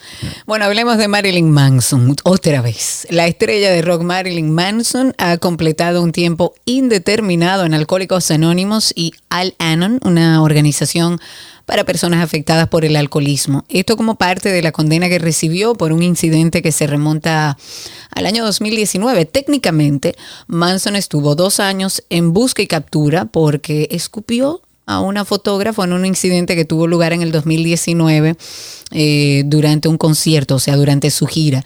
El investigador policial que revisó todas las imágenes del evento confirmó en el tribunal que Manson había acercado su cara a la cámara que sostenía esta fotógrafa que se llama Susan Fontaine y luego la había escupido con fuerza. Pues poco después regresó para arrodillarse frente a ella y se llevó la mano a la nariz antes de lanzarle una cantidad significativa de lo que estaba dentro de su nariz. Bueno, para decirlo de alguna forma, espérate, espérate.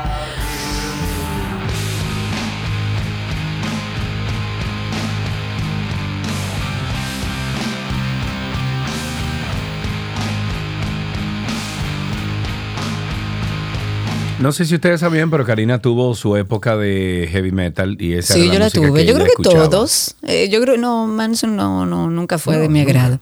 No. Bueno, al final, para que tengan la historia completa, el mismo Manson fue que se entregó a las autoridades, se declaró no culpable, evidentemente. El, el cargo era un cargo menor por agresión en julio, lo que significa que aceptó la condena, pero no se declaró culpable por este delito porque es un delito en sí.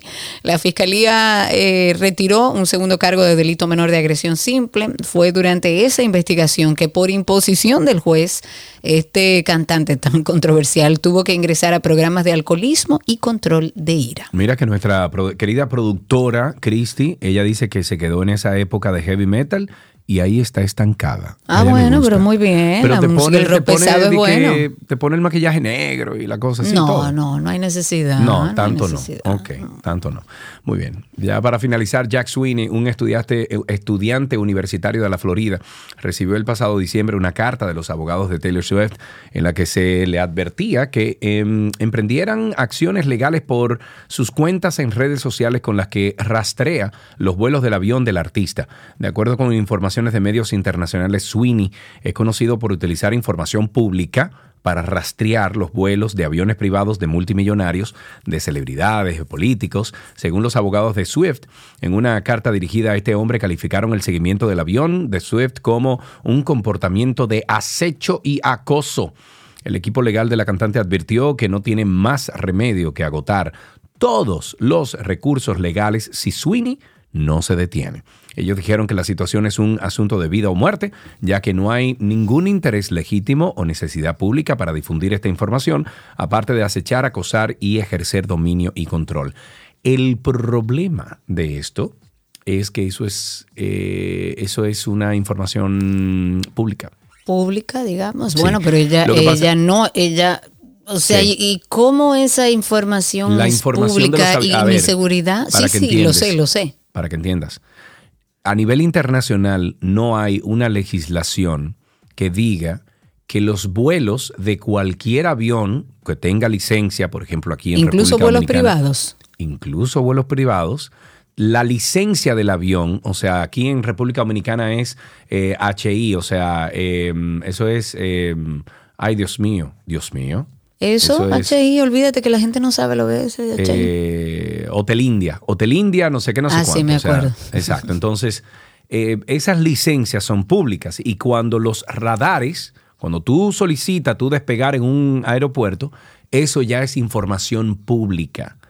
Y tienes que proveer la licencia de ese avión. No importa que sea privado, no importa que sea estatal, no importa que sea nada. Eso se registra en ese radar y esa información es pública. Entonces lo que este muchacho ha hecho es organizar esa información, identificar esas licencias de los jets privados, de los multimillonarios, políticos, etcétera, gen- gente de interés, y los ha organizado para que cada vez que despegue de cualquier aeropuerto le notifique y él lo publica.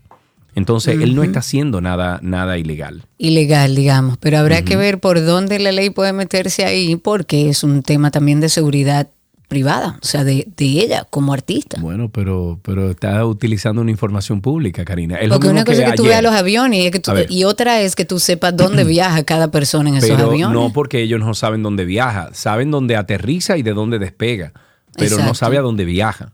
Y cómo este joven sabe que ese avión en específico es, el de Porque Taylor Swift. averiguó que ese era el avión de Taylor Swift, apuntó la licencia y ya, que eso es dominio público, y ya entonces él, a través de las diferentes plataformas que hay de rastreo de aviones, de licencia de aviones, ya él sabe dónde aterriza y dónde, dónde despega. Claro. Mira Entonces, ese es el asunto, que él no está haciendo nada ilegal. Ilegal, digamos.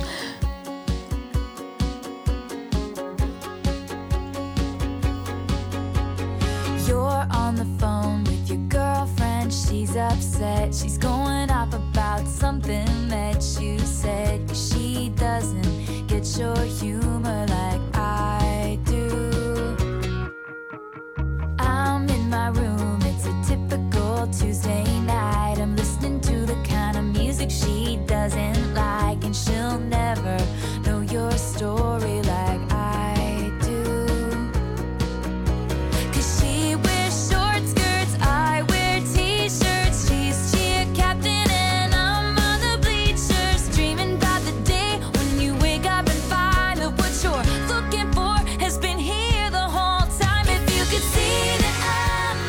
Y antes de finalizar, vamos a recordarles nuestro podcast, Karina y Sergio After Dark. Ok, viene 3, 2. Hola, somos Sergio y Karina en After Dark. Y ese somos. somos. Ok, vamos otra vez. Hola, somos Karina y... Arregla el micrófono. ¿Qué tal si tú arreglas el No, no, micrófono mira, como vale? El bien, micrófono ahí. tiene que estar. Estaba probando, estoy probando cosas. Vamos a empezar a grabar. Ok, pero entra al Twitter, Karina. ¿Y por qué la gente me maltrata así? Pues acepta la vaina. Serio, contrólate. Que te dije que in- invi- invade tu, tu co-host y vaina. Entonces, esa es la idea, que nos conozcan un poco, porque vamos a hablar de que nosotros nunca hicimos un episodio de intro que define lo que es el proyecto. Y por eso quisimos hacer este espacio donde vamos a preguntarnos muchísimas cosas y ustedes nos van a conocer un poquito más. ¿Cómo nace Karina y Sergio After Dark? Karina y Sergio After Dark. Este podcast está disponible en todas las plataformas del mundo. Ustedes nos buscan ahí como Karina Larrauri Podcast o Sergio Carlo Podcast. O usted entra en Google y pone Karina y Sergio After Dark. Y próximamente, ya mañana o, el lunes, tendremos unos enlaces directos, directos en la plataforma de 12 y 2. 12 y 2. Solamente tiene que entrar ahí y puede acceder al podcast de 12 y 2 y también de Karina y Sergio After Dark. Hasta aquí estas informaciones del mundo del entretenimiento. Ya, ya, ya regresamos.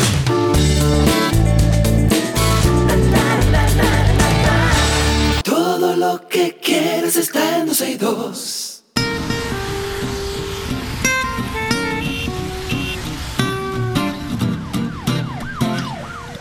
Ya estamos en tránsito y circo. Em, mira, a ver, revisen ese eslogan de nuevo, que parece que hubo un chipeo ahí, mi querida Cristi. Estamos esperando sus llamadas al 829-236-9856. 829-236-9856 es nuestro teléfono aquí en 12 y 2. Estamos también a través de Spaces, recuerden, en Spaces estamos en vivo recibiendo también sus participaciones. Nos escuchan por esa vía y además participan. Recuerden, nos encuentran en Twitter como 12 y 2. Mientras tanto, hay agentes de la policía especializado en el Departamento de Investigación de Trata y Tráfico de Personas que junto a Politur y y en coordinación con la Fiscalía también de Niños, Niñas y Adolescentes, apresaron a un hombre y a una mujer por explotación laboral de menores de edad. Esto fue en Sosúa. Hay un informe preliminar que fue presentado luego de una labor de, de patrullaje en lugares turísticos de Puerto Plata. Los agentes, bueno, eh, se dieron cuenta o se percataron de que varios ciudadanos tenían como atrincheradas a una pareja que se dedicaba a esto, a la trata de personas en modalidad de trabajo infantil con diferentes menores. Ellos ponían a estos menores de edad a vender nueces y luego les quitaban el dinero recaudado. Entre los detenidos, que esto es una práctica vieja, ¿eh? que consta en acta. Aquí incluso hace muchos, muchos años, creo que fue Nuria Piera que hizo un trabajo de investigación donde quedaba claro que esos menores que estaban en la calle era un grupo de menores manejado por adultos que se quedaban con el Era un dinero. negocio, un negocio. Un negocio, pero es algo viejo en nuestro país. Entre los detenidos está Rosagni Parra, de 36 años. Ella confesó que tiene a su hijo de 13 años vendiendo en la calle desde que tenía 7 y que de ese mismo modo también utiliza a otros menores de edad, supuestamente con consentimiento de los padres, a quienes les entrega una suma de dinero para que le presten a sus hijos, o sea, para ir a trabajar. Ellos prestan a los hijos, vete a trabajar, no le dan un centavo al niño, le quitan todo y a la madre y al padre le dan algo. Eso es abuso infantil. Ojalá y salgan a buscar también a, los ma- a las madres y a los padres de esos niños que estaban en ese grupo trabajando. Claro. 829-236-9856. 829-236-9856 es el teléfono aquí en 12 y 2. Tenemos a Luis Daniel en la línea. Buenas tardes, Luis Daniel. Adelante. Sí, sí, saludos. Saludos, adelante. Está al aire. reclamo, Sí, que me imagino que todo el mundo lo sabe, la obra donde se cayeron las paredes, ahí en el 20 eh, 27 con Gómez, no se está trabajando de noche, los domingos tampoco. Y eso no es ninguna emergencia. Lo de, tú dices lo del paso a desnivel. Lo del paso a desnivel, sí, que están readecuando luego de que se cayó la pared. Eh, mira, yo no me he fijado si trabajan de, de forma no, está cerrado ya eh, fijo hasta que terminen el trabajo. Pero el que cierren eso genera una situación en el tránsito bastante importante. Sí, claro. Entonces, lo lógico es que hayan jornadas de trabajo, eh, eh, ex- o sea, extensas y que haya doble turno si hace falta. Vez, cada vez que yo paso por ahí, ahí están trabajando. Pero has pasado de noche.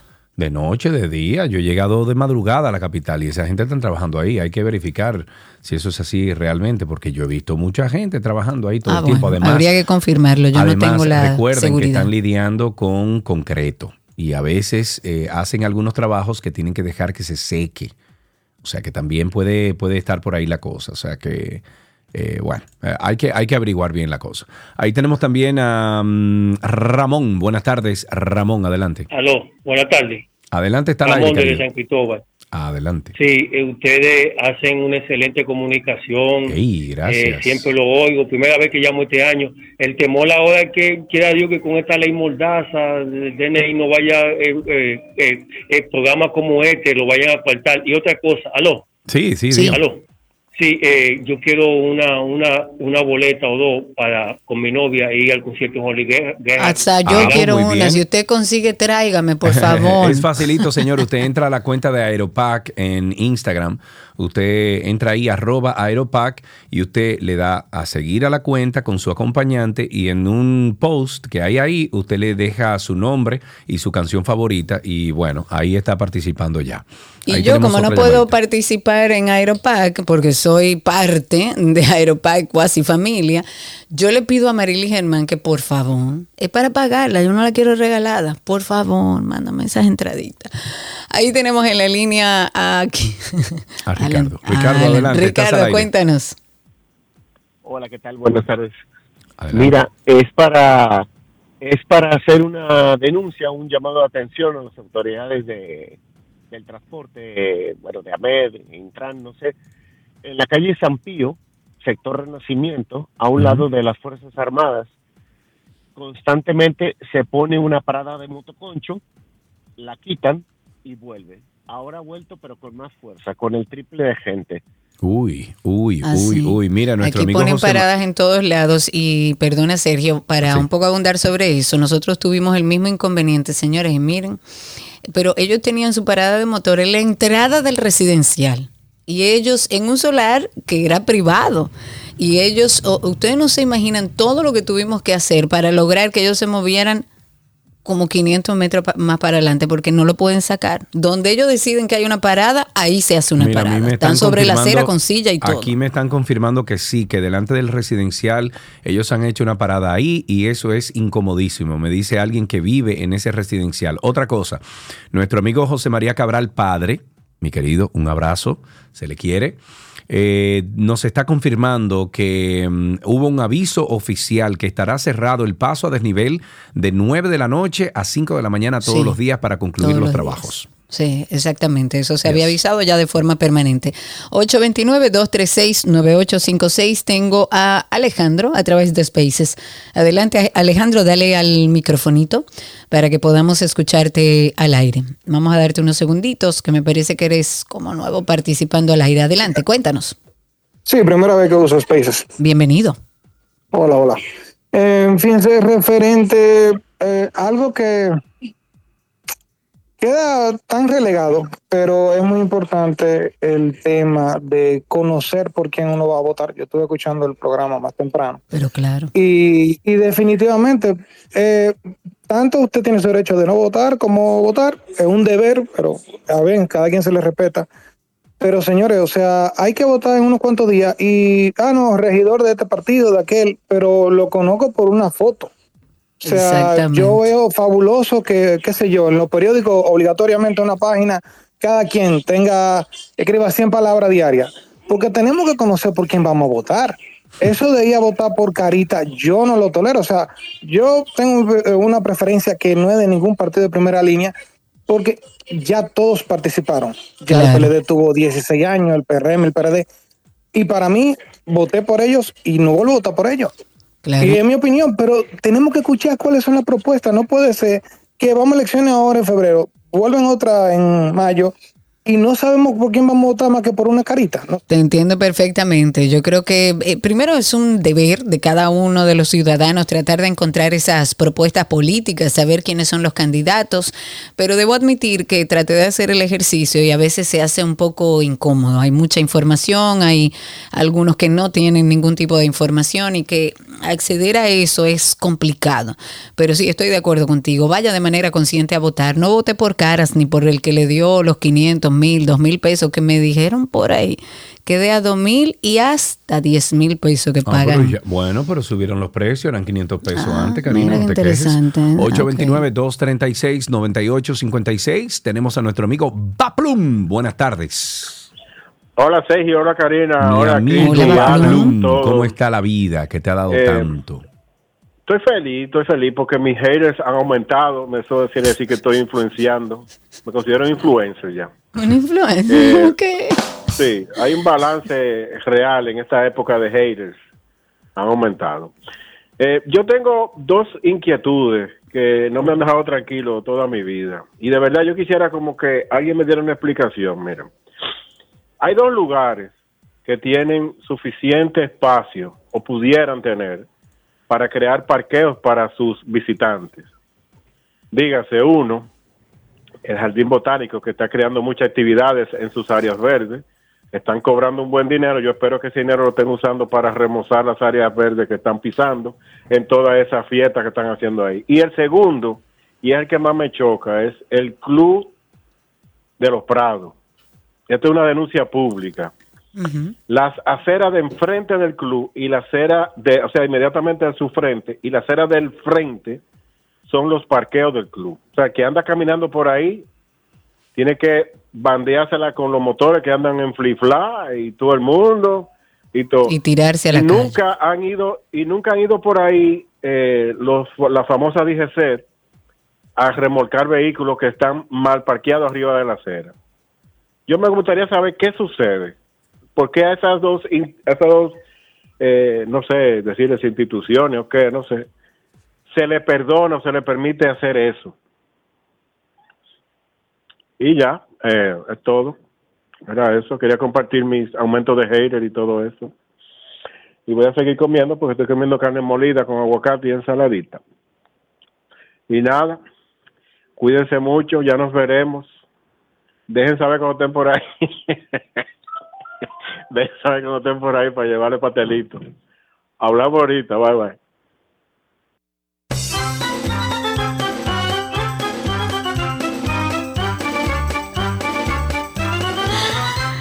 Ay, va A mí Plum, me gusta cuánto que él te se ríe quiero. solo. Él Eso es lo que me gusta, que él se ríe solo. Se ríe solo. Tengo a Gabriel a través de Spaces con nosotros. Adelante, Gabriel, cuéntanos. Bienvenido nueva vez. Adelante, Gabriel. Habilita. Gabriel, tú tienes un problema con la conexión. ¿Qué es lo que está pasando? Ya usted es muy viejo en esto. Adelante, Gabriel, a través de Spaces. Te doy unos segunditos más. Si no recuerden el teléfono. Sí, me escuchas. Ahora sí, Gabriel. Adelante, cuéntanos. Sí, no, lo que pasa es que el teléfono a veces cuando dura mucho tiempo no quiere tomar el micrófono. Ok. Que quería añadir algo con relación a lo que hizo el comentario el joven eh, sobre las personas que Sobre las personas que cuando van a votar. Gabriel, trata de acercarte a una ventana a ver si podemos escucharte mejor porque se está co- cortando mucho. O algún lugar con mejor señal. Eh, ¿Te referías a la llamada del oyente que abordaba el tema de ir a votar? ¿Me escucha ahora? la llamada del oyente que abordaba el tema? No. No, lamentablemente, Gabriel, ojalá podamos conversar contigo más adelante. 829-236-9856. Ahí está José Oscar en la línea con nosotros. José Oscar, cuéntanos. Sí, gracias, mi querido primo, Sergio Carlos. ¿Qué es lo que dice? Ahorita, como, recuérdate que yo soy aficionado, igual que Constantino, la vida Claro. entera tenemos en eso. Claro. Y la HI, la HI que tú dijiste quiere decir, HI quiere decir española.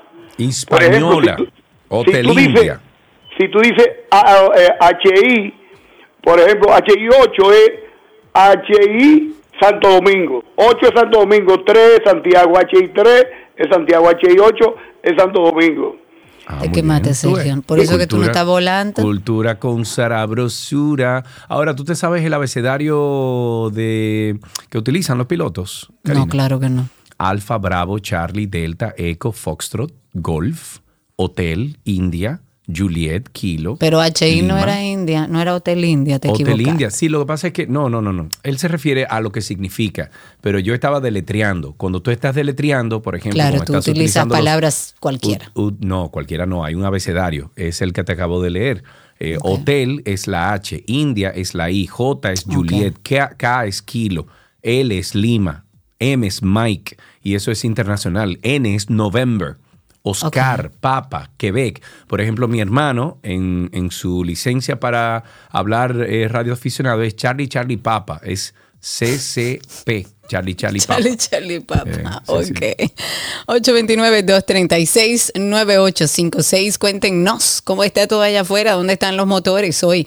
Mientras tanto, el muelle, el muelle Cabo Rojo ha sido como en estos días como que, que se cayó, que no se cayó, que está bien, que no está bien. Pues el muelle de Cabo Rojo en Pedernales supuestamente muestra daños a pesar de su reciente terminación, lo que me da un poco de, no sé, me, me genera confusiones que yo estuve leyendo que salieron imágenes donde presentaban toda la estructura en perfecto estado y decían que eso se había hecho con los más altos estándares de calidad en la industria portuaria. Pero el pasado 4 de enero, para hacer un poco de, de memoria, el presidente encabezó la llegada inaugural de ese crucero a esa terminal. Pero en un video que andaba circulando eh, en las redes sociales se ve supuestamente una erosión que había dañado parte de esta obra, de este muelle.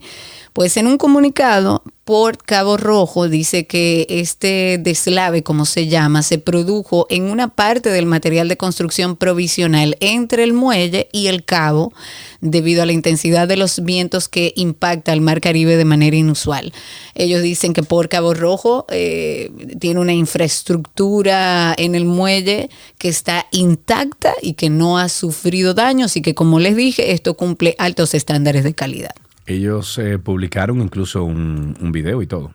Exacto, exacto. Ok, 829-236-9856, 829-236-9856, nuestro teléfono aquí en 262. Tenemos en la línea a José Luis. Buenas tardes.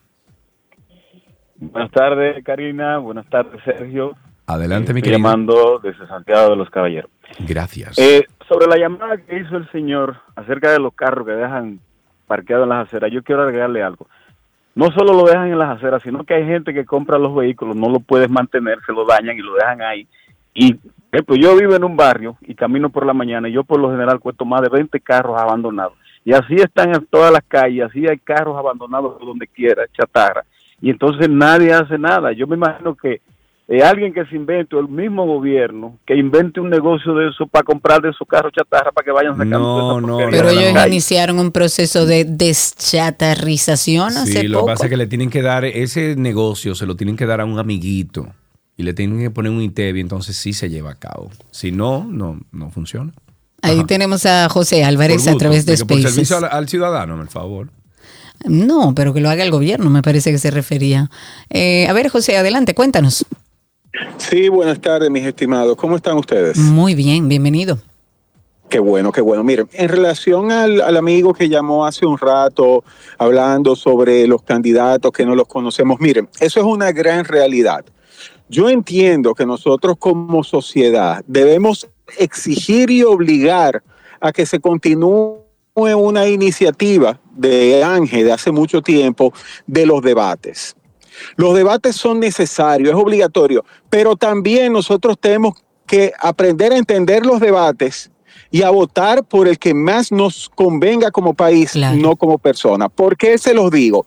Hace mucho tiempo, cuando eso inició, uno de los candidatos para alcalde para el Distrito Nacional fue Hamlet Herman. Claro. Y fue la mejor propuesta de ayuntamiento que se haya presentado en el país. Y les digo algo, lo hubiera hecho, porque cuando él entró en AMED, él hizo. no respetó rango ni funcionario. Él creó un organismo que funcionaba a la perfección, Eh, pero luego por política testimonio. fue desmantelado. Completamente de acuerdo. Pasa lo siguiente, que vienen los candidatos, hacen los debates, ah, pero que ese no es de mi partido, ah, que, usted puede ser de un partido o entender que el presidente es el mejor, pero no necesariamente así el alcalde, no necesariamente el senador, el diputado, el regidor, ya ese voto de arrastre hay que dejarlo atrás y empezar a votar por personas que presenten propuestas reales, pero nosotros tenemos que exigir que se hagan esos debates y no darle el voto al que se niegue a ir a debates. Estoy de acuerdo.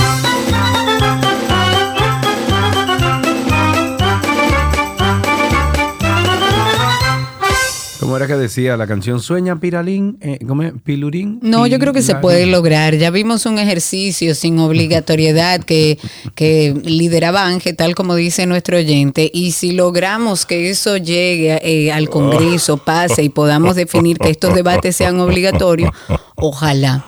Mira, hay un tema eh, importante para comentar. Eh, hace algunos meses, cuando empezó todo el tema de el dengue, uno de los casos más sonados fue el hijo del doctor, del urólogo José Ezequiel Pérez Vidal, padre de María Pérez Serrata, una niña de 13 años que tristemente falleció a causa del virus del dengue. Esto sucedió hace cuatro meses.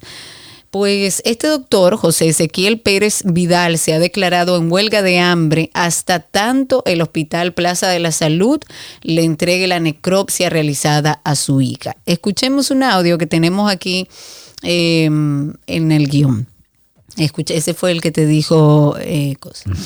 Eh, escuchemos un audio donde él justamente habla de, de este tema. Eh, nos sorprende mucho que la Plaza de la Salud no haya entregado esa necropsia cuatro meses después, pero escuchémoslo a él.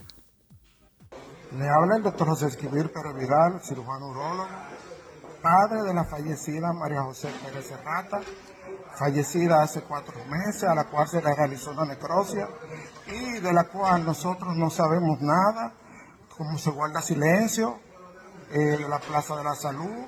Asimismo, la Procuraduría se ha apoderado del silencio de la Plaza de la Salud, cosa que nos mueve a preocupación y en reiteradas ocasiones hemos solicitado a la señora Procuradora Jenny Berenice Reynoso que nos dé el informe de lo que salió en la necrosia, lo cual ella se ha negado. En estos momentos nos estamos declarando en huelga de hambre y ocupación de este espacio público hasta tanto ellos no emitan lo que es eh, copia del acta de defunción. Estamos responsabilizando a las autoridades de nuestra integridad física y mental. Muy bien. Bueno, ahí está parte de lo que él dice. Llama mucho la atención que no hayan entregado esa necropsia. Ojalá y pueda ya cerrar este tema, un proceso bastante doloroso para él. Ahí tenemos en la línea a Iván. Iván, buenas tardes, adelante. Buenas tardes, Sergio, Karina. Karina preguntaba dónde están los motoristas hoy.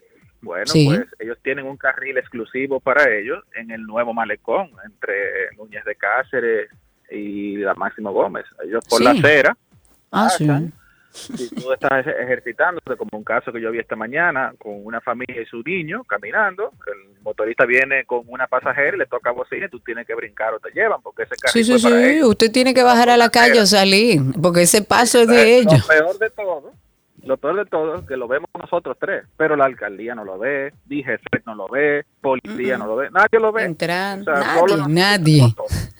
Nadie. Nadie, ¿no? no sola- los ciudadanos solamente, nadie, ¿no? Los ciudadanos solamente. Solamente los Y ciudadanos. parece que, que los políticos, se- cu- cuando se convierten en políticos y cuando llegan a los eh, puestos de poder, como que dejan de ver. No, no, ven No, dejan de ver, no, a lo mejor andan en sus vehículos Como blindados con seguridad. y con- Es que desde los bleachers diferentes, Sergio Carlos. Ah, bueno, pero usted estaba en los bleachers también, presidente, un día.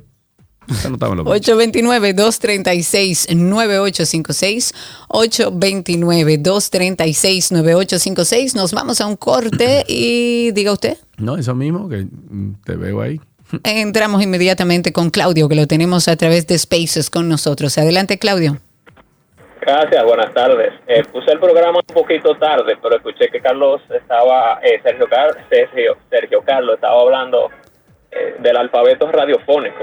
Ah, sí. Y es muy útil. Yo se lo enseño a mis chicos. Hay una app en Android que, lo puedes aprender, pero rápidamente también existe lo que, lo que es la clave Morse. La clave Morse eh, son los puntitos eh, en luces o en sonido que, que emitimos y está el alfabeto completo, los números y algunos símbolos. Y curioso, eh, eh, que eh, no sé si recuerdan el noticiero de Radio 1000. Claro. Claro, Radio Mil informando. Pero exactamente, esa clave dice, literalmente dice audio. Ah, no me diga. El piri, pi, pi, pi, pi, pi. Déjame ver, yo tengo una aplicación aquí de clave Morse. Ay, mira qué interesante. Gracias, Claudio, por Vamos esa ver, información. vamos Vamos a ver. buscarla, a ver. Vamos a escuchar. Eh, espérate. eh, audi, audio. Entonces, aquí le doy para que reproduzca. ¿Dónde le doy para que reproduzca? Déjame ver dónde es, dónde es, dónde es, dónde es. Yo siempre lo he usado y... Recording. No, ¿y dónde es esto? Ok, voy a averiguar ahora. Pero tengo una, tengo una aplicación aquí de clave Morse. Ahí tenemos a Ramón en la línea. No, mentira, déjame ver. Aquí tenemos a Ramón, sí. Ramón, buenas tardes, adelante. Buenas tardes, ¿cómo están ustedes? Todo bien, Todo amigo, bien. cuéntanos. Sí, mira, eh, eh, yo voy a desmentir o voy a, a- a edificar a la persona que llamó hace un momentito eh, con relación al asunto del parqueo del Club de los Prados. Déjame decirte, yo soy socio venerable del Club de los Prados, tengo muchos años ahí. Nosotros hemos tenido eh, eh, reuniones con el presidente de- de- del club con relación al asunto de los parqueos, porque el- el- el- de- delante del, del- club lo que hay una pared grande, grandísima, de lado a lado, de esquina a esquina, y ahí se parquean los, los vehículos normalmente como cualquier en cualquier otro sitio. Del otro lado del, del, club, en la pared del club también se parquean eh, eh, eh, alumnado. Ahora bien, cuando hay actividad en el club, se utiliza el parque de softball, de jugar softball, como parqueo y se meten todos los vehículos ahí. Así que ese señor está desinformado, lamentablemente. Mi nombre es Ramón Torres, yo soy socio venerable del Club Prado y, y puedo dar testimonio de eso. Bien, Ramón, muchísimas gracias. Eh, Vamos a pedirle a otra Baplum. persona que sí nos escribió cuando el señor que llamó nos eh, dio la, la reseña y nos dijo que vive en esa área y que concordaba con lo que decía el señor. O sea que son dos personas contra una. Vamos a. No, pero a no solo lo eso, a lo mejor se están haciendo intentos de que no, no- eh, que ese espacio público no sea habilitado por los que vayan al club. A lo mejor sí hay esfuerzos, no todo el mundo cumple con las cosas, con los acuerdos. Sería interesante que a lo mejor pudiéramos tomar algunos videos o imágenes de la situación para que este señor Ramón, que se ve que es un hombre responsable, lo lleve hasta la presidencia del club y sigan trabajando para que eso no suceda. No es culpa del club, es culpa de las autoridades que tienen que ir a poner el orden ahí y decir, eso es una zona pública, es por ahí pasan las personas que no andan en carro y no puede haber un vehículo ahí. Ujú, 829-236-9856, nuestro teléfono aquí en 262.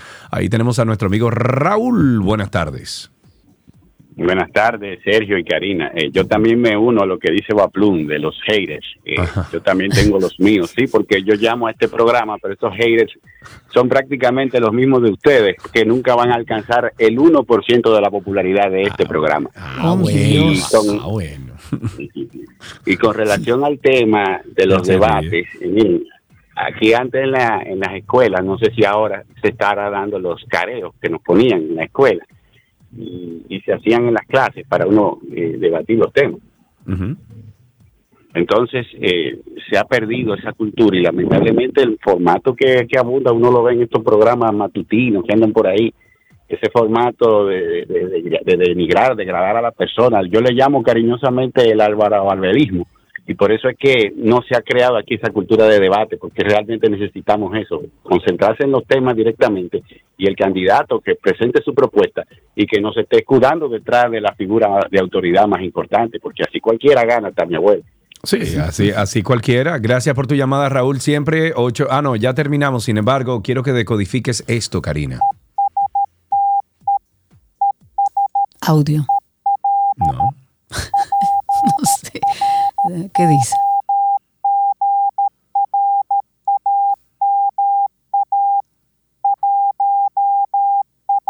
Ahora dime tú.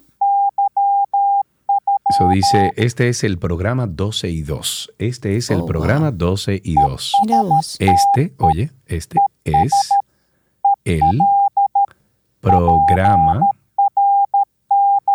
Programa es una palabra larga, o sea que... Pero sí, ese- yo tengo una aplicación, se llama Morset, Morset. La tengo hace mucho tiempo. Como yo soy un nerd, pues la tengo en mi teléfono celular. Hace mucho tiempo. ¿Cómo para qué? Nada, para divertirte un ¿Qué rato. sé yo? Exacto. La vi un día y la bajé. Hasta aquí, señores, Tránsito y Circo. Seguimos con el resto del contenido. No se muevan.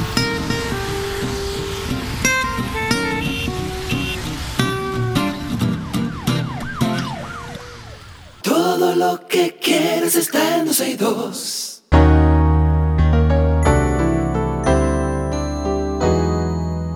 Estamos en nuestro segmento de medicina y en el día de hoy vamos a recibir a unos amigos eh, nuestros de muchos años, el doctor Leandro Félix Matos, odontólogo, eh, decano de Innovación y Desarrollo Institucional de UNIBE, y el doctor Henry Adames, odontólogo con maestría en ortodoncia, investigado- eh, investigador, docente del Centro de Investigación en Biomateriales y Odontología CIBO UNIBE, y ellos están aquí con nosotros en el día de hoy, primero para decir que ellos son mis doctores y son los que me tienen los, los Invisalign puestos a mí, y segundo porque vienen a hablar sobre estética dental, Eh, prácticas no recomendadas que pueden arruinar tu dentadura. Doctor Leandro y doctor Henry, gracias por estar con nosotros. ¿Cómo están? Buenas tardes, Sergio Karina. Ah, no, pero esta gente vinieron aquí. Hola, bienvenidos. sabes, mira cómo es, entrando como calladito. Gracias por recibirnos como siempre. con Claro que sí. Eh, ya, ya me, eh, ¿cómo se llama? Ya, ya dije que ustedes son los que me tienen a mí de vez en cuando pasando dolor y moviéndome toda esta muela para atrás para ver cómo es que vamos a arreglar esto- estos dientes. O sea que gracias por eso. Vamos a empezar por cuáles son algunas de las prácticas comunes, aunque muchos de nosotros las sabemos, que la gente parece caballo, pero prácticas comunes, eh, pero no recomendadas por que, que la gente podría intentar para mejorar su estética dental. Bueno, permíteme eh, comenzar a mí, Sergio. Claro Eh, que sí, Leandro, adelante. Bueno, nosotros eh, en el contexto que, que venimos hoy, que venimos a hablar de un evento de investigación que tenemos, como eh, celebramos cada cierto tiempo en la universidad, en ese sentido, en el área de odontología, y como comentaba aquí con la productora, la tecnología nos ha ayudado mucho en los últimos tiempos. La tecnología, el, el- todo lo que es el diseño digital, la planificación, que podemos lograr con también con las impresoras digitales que se utilizan en, en biomateriales, Ujú. nos ha ayudado a mejorar las prácticas.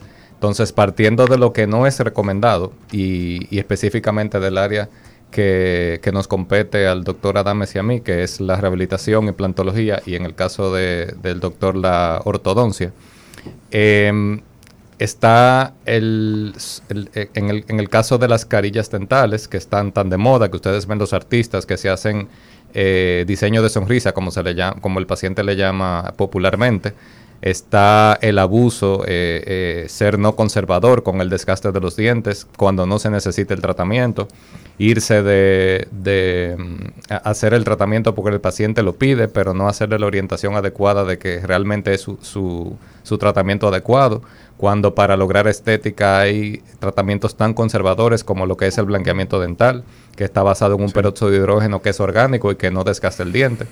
Y, y luego hay entonces eh, otros, otros biomateriales que son tan conservadores y son tan estéticos, pero que a la vez preservan lo que es la, la, la naturaleza del diente. Y en el área ¿Y de... cuáles serían, eh, doctor, y perdón, los riesgos y las posibles complicaciones de, esta, de estas prácticas que usted menciona que no son recomendadas? Bueno, ahí en, en lo que es eh, utilizar materiales inadecuados, por ejemplo, para el diseño de sonrisa y con una y con, con un desgaste excesivo. Primero en, en materiales que no son adecuados estaría eh, lo que es la sufrir de periodontitis y de gingivitis, que es la inflamación de las encías, pero también podríamos ocasionar eh, eh, afectar el nervio del diente, donde tendríamos que llegar posiblemente a un tratamiento de canal, a lo mejor sin, sin el paciente eh, necesitarlo previamente, sino que puede ser provocado por el tratamiento. En caso de que eh, sea un desgaste excesivo eh, en un paciente que tiene otra condición, por ejemplo, que tiene los dientes protuidos y que pide hacerse un diseño de sonrisa y lo que lleva es ortodoncia, que ahí en el caso de ortodoncia el doctor puede darnos más información. Hola, muy buenas tardes. Gracias por. Saludos, doctor Henry. Hola, hola. Eh, Qué bueno Sergio tenerte por aquí. Cuéntanos. Sí, yo creo que más que no recomendadas son Porque de- depende de lo que necesite el paciente. O sea, si el paciente necesita carillas, no es que no están recomendadas. Tiene que ser, tiene que ser que tienen que ser recomendada. las carillas que son. Ajá, tienen que ser las que son, tienen que ser planificadas por el profesional que es. Y cuando digo el profesional que es, que tenga las competencias para poder hacer la planificación, hacer la ejecución y luego de ahí entonces darle las instrucciones al paciente de cómo debe de cuidar esas carillas. Entonces, entiendo que más que no recomendada sería como buscar a la persona o al profesional, proveedor de salud oral, idóneo para esa, para esa rehabilitación que tú te quieres hacer. Y muchas veces ese profesional te puede eh, encauzar a que, mira, tú lo que necesitas es un blanqueamiento, tú no necesitas carillas. Tú lo que necesitas es ortodoncia antes de las carillas, porque efectivamente la forma de tus dientes está mal o, o o nacieron porque nacieron así o porque se fueron desgastando en el transcurso de la vida y entonces ya ahí tú necesitas ortodoncia, necesitas eh, tratamiento de la encía, como decía el doctor, y también entonces eh, la rehabilitación con carillas, con coronas o lo que sea que se necesite para entonces terminar en una rehabilitación estética y funcional eh, exitosa y que pueda durar el tiempo que tiene que durar. Claro. Eh, ¿Cómo pueden entonces estas prácticas afe- afectar a largo plazo la salud bucal de una persona? Por ejemplo, alguien que no se hace un, no se hace un procedimiento eh, adecuado, no sigue las reglas o va donde alguien que, que no sigue esos procedimientos, ¿cómo le afecta la, la salud? Bueno, al final, o sea, los dientes, tenemos que estar claro que los dientes, desde, que, desde su formación, son los dientes que tú vas a tener durante toda tu vida. Y que luego el esmalte dental no vuelve para atrás, o sea, eso no vuelve a crecer. Entonces, una vez que tú desgastas el esmalte dental, que es la capa, la capa más superficial de los dientes, ese esmalte no vuelve.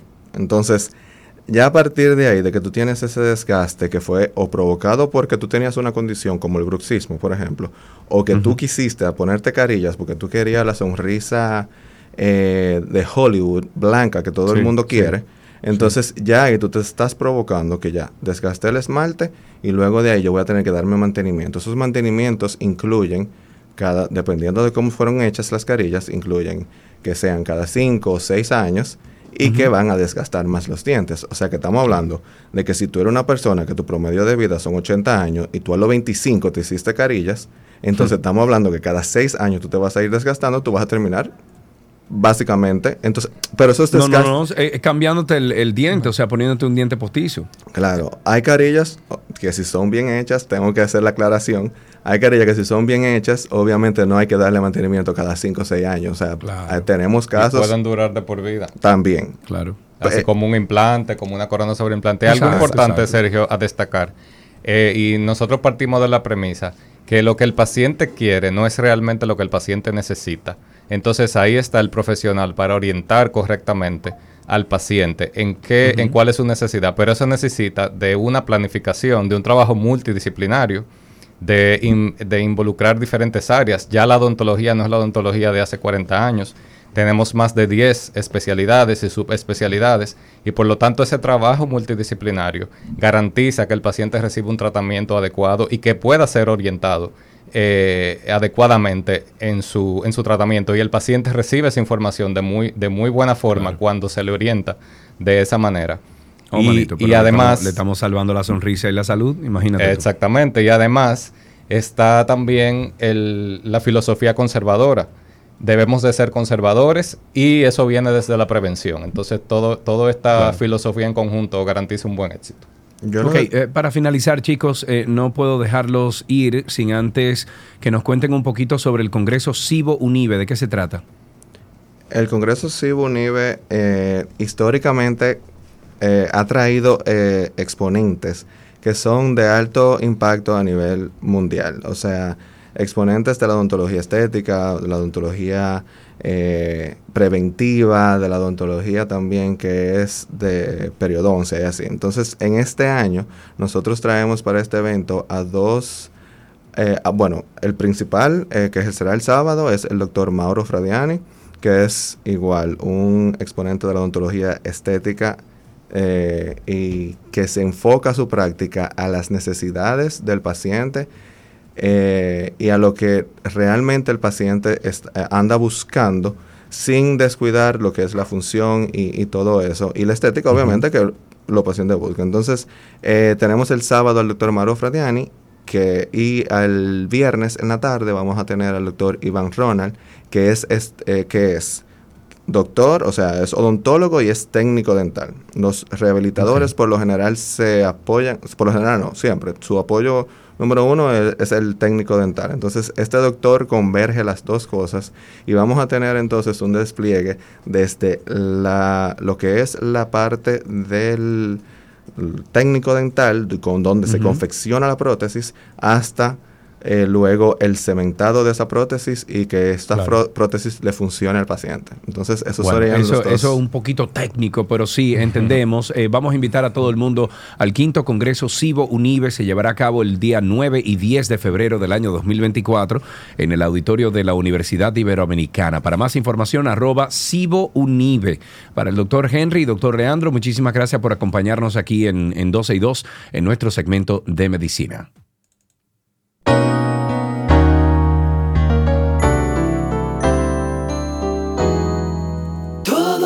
Que quieres está en 12 y 2. Let's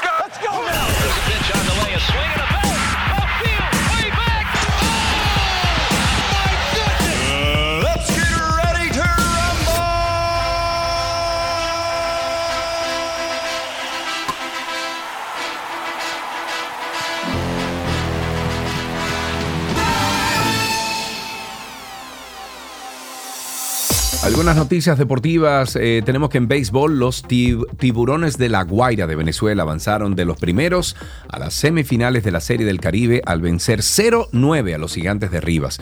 Esos son de Nicaragua, en un juego en el que el Ángel Padrón logró el segundo no hit, no run en la historia del torneo 72 años después del primero. Con este resultado Venezuela se enfrenta este jueves en las semifinales ante Curazao que ocupa la cuarta posición en el tablero mientras que Panamá se mide ante la República Dominicana en un encuentro para definir a los dos finalistas del torneo que termina el viernes en la Florida.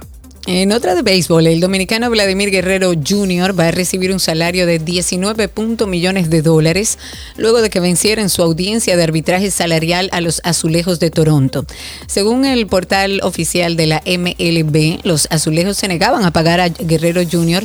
estos casi 20 millones de dólares que solicitó por sus servicios para la campaña que se avecina, mientras le ofrecían un salario de 18.5 millones de dólares. Esa diferencia de más de un millón de dólares llevó a Guerrero a exponer sus argumentos ante un tribunal de arbitraje que finalmente lo favoreció con su fallo. Y para finalizar en fútbol, las asociaciones de fútbol de 12 países, entre ellos Jordania, Palestina, Qatar, Arabia Saudita y los Emiratos Árabes Unidos, exigieron a la FIFA que sea excluido el equipo de Israel de los campeonatos mundiales por las atrocidades y crímenes de guerra en la franja de Gaza. Con esto finalizamos estas noticias deportivas en 12 y 2.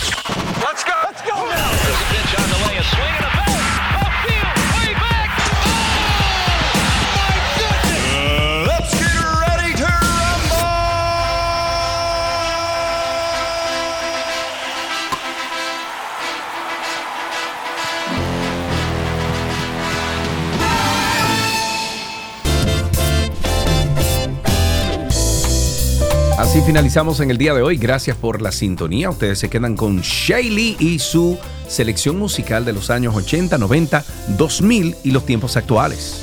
Sí, señor. Mañana nos encontramos en este mismo dial, recordando que esta conversación se extiende a nuestras redes sociales. Nos consiguen como arroba Karina Larrauri, Sergio Carlo o 12 y 2. Será hasta mañana. Chao, chao.